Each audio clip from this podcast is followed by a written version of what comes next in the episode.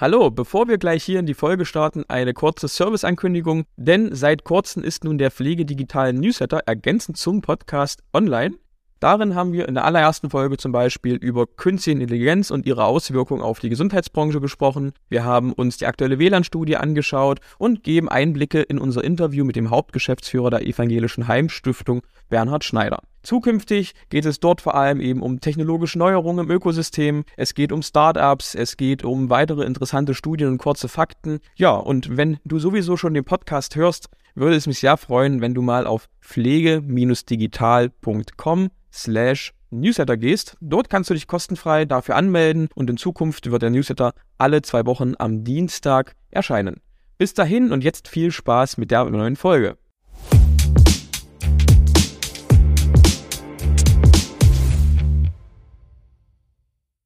Herzlich willkommen bei Pflege Digital, dem Digital-Podcast für die Pflegebranche. Heute wieder mit einer kompakten Tech Talk-Folge. Ich habe mir die liebe Diana Heinrichs eingeladen. Sie ist äh, Gründerin von Lindera, der Storz-App, die sicherlich einige von euch auch schon kennen. Aber ich würde sagen, wir lassen Sie das Ganze mal selbst vorstellen. Hallo Diana. Hey, hi. Ja, freut mich, dass du dir die Zeit genommen hast. Möchtest du mal selbst ein paar Worte zu dir sagen? Du hast ja ähm, einen eigentlich Corporate-Hintergrund, wie ich gesehen habe. Also Microsoft stand da unter anderem dem Lebenslauf. Wie kam es dazu, dass man von Microsoft, sag mal, zu Lindera oder zur Idee von Lindera kommt? Klar, gern, Christoph. Also, es ist äh, sehr nett, für amerikanische Unternehmen zu arbeiten. Ähm, am Ende des Tages können wir uns aber, glaube ich, und es hat zumindest äh, mich irgendwie umkreist, wie kann es sein, dass ähm, richtig gute Software ähm, die, mit denen die Probleme unserer Zeit gelöst werden, entweder von amerikanischen oder jetzt auch irgendwie von, von chinesischen Unternehmen können. Und warum können wir das nicht aus Europa selbst, also mit unseren Ansprüchen an, an Datenschutz, an, an, an Ethik ähm, und vor allen Dingen auch gemeinsam mit den Fachkräften hierzulande machen? Ähm, das war so ein Gedanke, wo ich auf jeden Fall wissen wollte, wo, wo steht geschrieben, dass wir das nicht können, dass wir das nicht dürfen? Ähm, und bei uns geht's ja vor allen Dingen auch um wirklich Deep Tech, um, um eine ähm, wirklich ähm, herausragende KI. Ähm, zweiter Gedanke, und es ist sonnenklar, dass mit dem Fachkräftemangel, mit unserer alternden Bevölkerung, egal wie das ähm, die Pflegekasse aktuell gerade ähm, kaputt gespart wird, die Schere geht einfach auseinander und wir werden neue Lösungen finden müssen, weil wir können Fachkräfte nicht klonen, wir können sie nicht zaubern und wir können auch ähm, eine alternde Bevölkerung nicht einfach wegrationalisieren. Und der dritte Grund einfach auch sehr persönlich. Ich habe damals in München gelebt, meine Familie lebt im Münsterland. Ähm, und warum funktioniert Pflege bei uns in der Familie, wenn doch Millionen ähm, offensichtlich Klagen, Probleme haben? Und wir hatten damals, meine Oma hatte eine Rente von ich glaube nicht mal 900 Euro, also nichts von den 2400, die man aktuell für, für einen Pflegeplatz braucht. Ähm, meine Mutter war, die sich um die Pflege gekümmert hat, durchgehend Vollzeit sozialversicherungspflichtig beschäftigt. Also wir hatten kein Hausfrauenkonstrukt. Also ohne mehr Zeit, ohne mehr Geld. Warum hat das bei uns in der Familie funktioniert? Ich habe mich dann freistellen lassen. Ich habe im Pflegedienst ähm, hospitiert, gearbeitet ähm, mit, mit allen getroffen, war mit auf Tour und wirklich, was ist der Elefant im Raum? Warum funktioniert es an der einen Stelle oder an der anderen nicht? Oder wie kann ich meine Familie irgendwie zu Millionen bringen, ähm, damit eben das Problem gelöst war? Ich habe auf der IFA dann geschaut, da gab es ganz viele Lösungen, Kameras für Sensoren, Sensoren, die alle da schön aufgebaut worden sind, aber sie sind nicht die Realität. Die Realität ist entweder der Hausnotknopf, der mal äh, Hausnotrufknopf der Malteser oder der Johanniter. Ähm, und es hat sich seit 30 Jahren nicht geändert. Und der Elefant im Raum war faktisch, dass meine Familie über Jahre, wirklich über Jahre, über sieben Jahre, die ganze Pflegezeit Stürze verhindert hat. Ähm, egal, ja. ob Inkontinenz hinzukam. Ähm, dann gab es Bewegungsmelder am Boden. Immer sichergestellt, dass sie regelmäßig jeden Mittwoch zum Sport ging. Ähm, Hörtest, Sehtest. Wie läuft sie? Welches Hilfsmittel? Ist das Hilfsmittel richtig eingestellt? Als der Hausarzt Beruhigungsmittel reingemischt hat in die Medikation. Und meine Mutter kommt aus der Baubranche, die hat medizinisch gar keine Ahnung, aber sie sofort raus damit. Das, sie ist klar im Kopf. Und da wirklich hinterher zu sein und diese Risikofaktoren zu analysieren, das haben wir gemacht. Und das haben wir faktisch mit äh, Lindera ähm, dann so gemacht, dass es auf jedes Handy, auf jedes Tablet passt. Ja, Lindera ist ja eine, also wie du schon sagst, Deep Tech, eine Technologie zur Mobilitätsanalyse, auch zur Sturzprävention im, im besten Falle. Das wird mittlerweile auch schon hier und da eingesetzt. Kannst du mal ganz kurz und knapp beschreiben, wie ich mir das als Pflegeeinrichtung vorstellen muss? Also wie äh, wird das in den Prozess integriert? Yes, gern. Also wir haben jetzt so knapp 10 Prozent der deutschen ähm, stationären Pflegeeinrichtungen unter Vertrag. Ambulant kommen wir wahrscheinlich gleich noch drauf. Da, da kommt die, die nächste ähm, Welle, steht da an. Äh, faktisch geht es um den Expertenstandard Sturzprophylaxe. Und eine, äh, eine Fachkraft, die sagt, Sturz ist für mich das Thema, ich setze da ein Häkchen oder ich setze da kein Häkchen, der können wir auch nicht helfen. Ähm, ja. Wer wirklich gemäß Expertenstandard arbeiten möchte, äh, regelmäßig die Risikofaktoren analysiert, weil man weiß, dass das auch was bringt. Weil man weiß, dass äh, Diagnostik dann in die, in die richtigen Maßnahmen, in die Maßnahmenplanung das zu überführen, ähm, das sind einfach die Fachkräfte, mit denen wir zusammenarbeiten und wo wir auch, also was uns auch verdammt Spaß macht, mit denen zusammenzuarbeiten, weil wir einfach auch dieses Berufsbild weiterentwickeln. Ähm, es wird Video, ähm, es wird einfach mit jedem Gerät ein Video aufgenommen, egal ob Handy, Tablet, also ähm, mittlerweile haben die Einrichtung ähm, Geräte, also in 2016, 2017 war das noch keine Realität, mittlerweile äh. schon.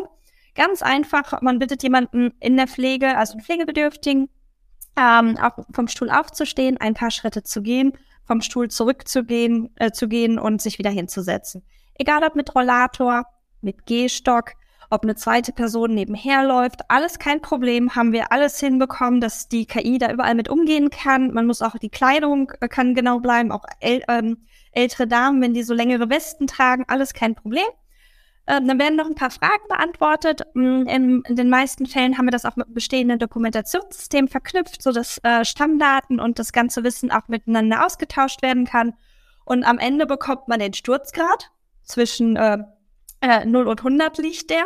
Äh, man bekommt die Darstellung der Risikofaktoren, wie die auf den Sturzgrad einzielen, Gangbild und Funktion, Kognition, also komplett gemäß Expertenstandard, gemäß Indikatorenmodell.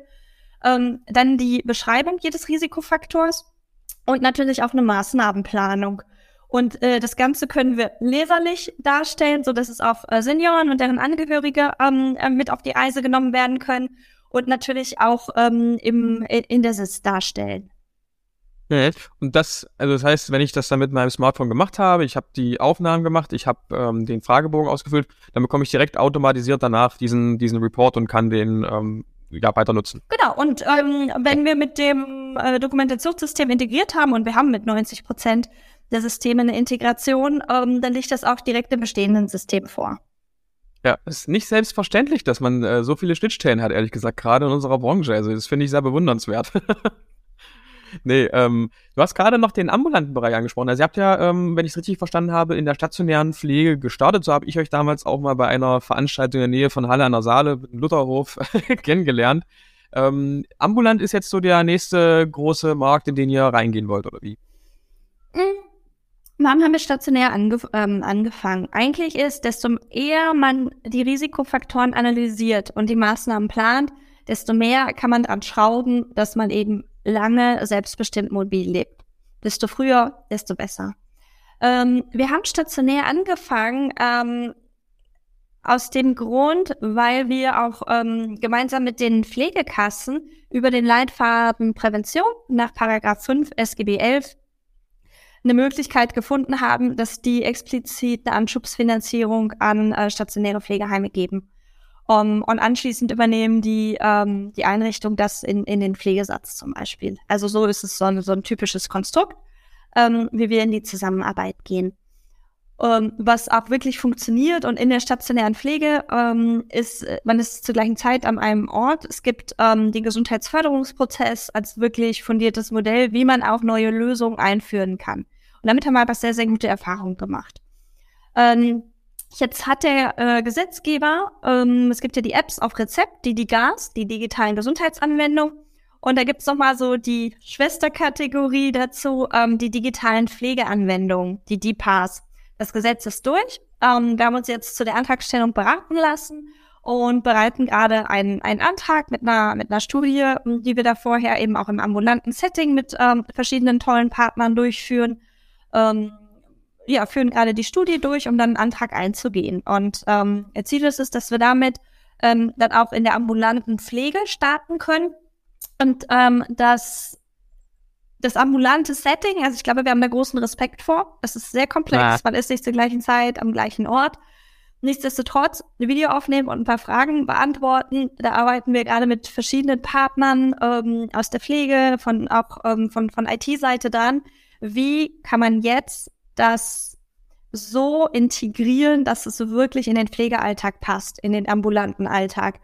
Ähm, denn auch Pflegekräfte werden für die ähm, Beratung zur App, für die Anwendung der App vergütet. Nennt sich im Fachdeutsch äh, ergänzende Unterstützungsleistung.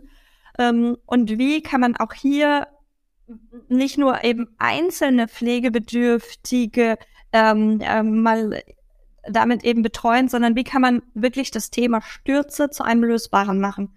So, dass wir gemeinsam an dem Ziel arbeiten für den Pflegedienst, genauso wie die ähm, Familien und für die Senioren selbst, lange selbstbestimmt ähm, zu Hause leben zu können, ebenso wie meine Oma eben es auch geschafft hat.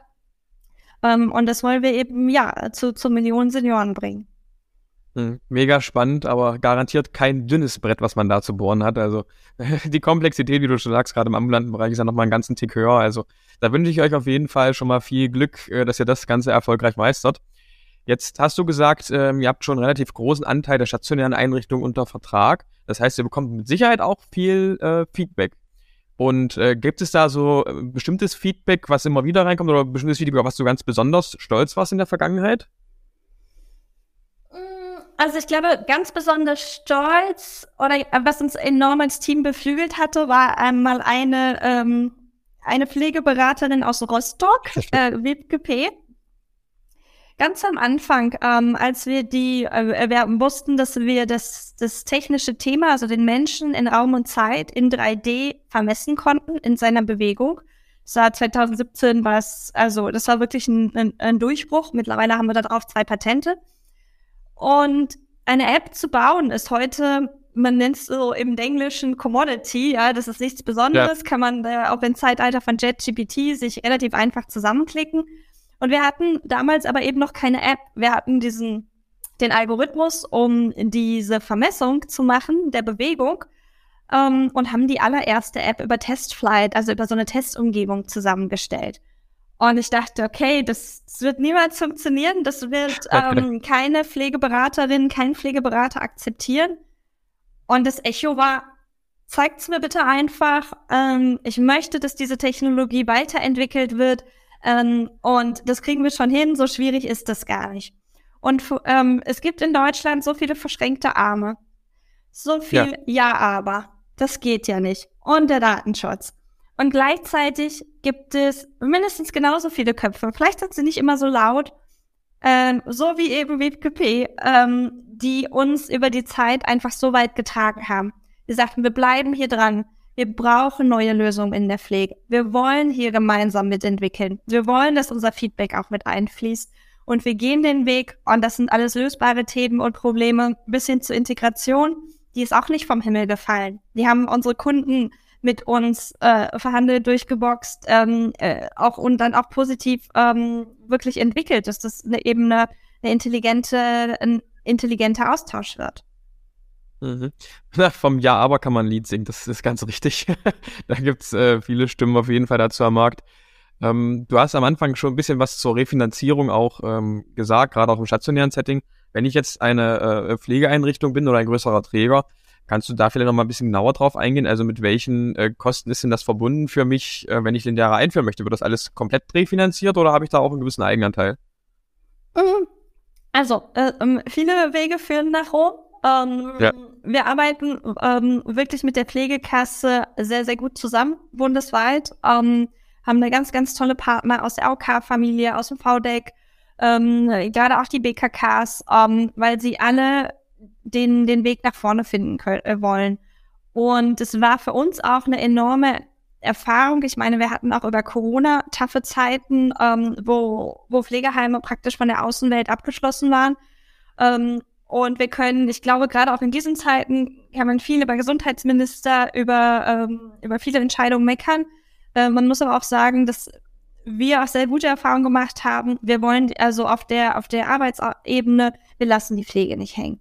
Ähm, wir gehen damit den, den Weg und ähm, wir haben in vielerlei Hinsicht ähm, eine, eine Anschubsfinanzierung eben über den Leitfaden Prävention. Geht immer für die gesamte Einrichtung.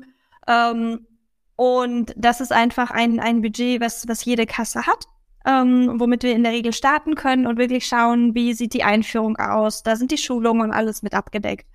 Ähm, und ähm, Schritt für Schritt ähm, haben wir dann die Möglichkeit, entweder die nehmen das auf, auf Selbstzahlerbasis mit rein oder auch, was wir immer empfehlen, das in Pflegesatz. Es gibt einzelne Länder, die sind im Pflegesatz nicht so einfach wie andere, aber die meisten gehen den Weg. Und ich meine, wir mhm. haben 2017 sind wir das erste Mal live gegangen. Ähm, kein Netz, kein WLAN, keine Geräte, war die komplette Realität. Und jetzt haben wir 2023 und die Welt hat sich weitergedreht und die allermeisten Probleme sind gelöst. Ähm, und auch diese Generation, so wie aktuell der Pflegesatz verhandelt wird, wird auch nicht die komplette Zukunft sein. Ähm, in den meisten, ja. also die meisten Landkreise haben das auch verstanden. Die letzten kommen da auch gerade noch hin. ähm, und die Welt dreht sich einfach weiter. Es sind ein paar Glasdecken im System, keine Frage. Wir haben aber auch schon eine ganze Menge verschoben und es geht. Cool. Ja, Diana, ganz lieben Dank für den Einblick und für deine Zeit. Ähm, hat mich sehr gefreut, dass du hier mit dem Podcast warst und ja, dann bis bald. Cool, danke dir.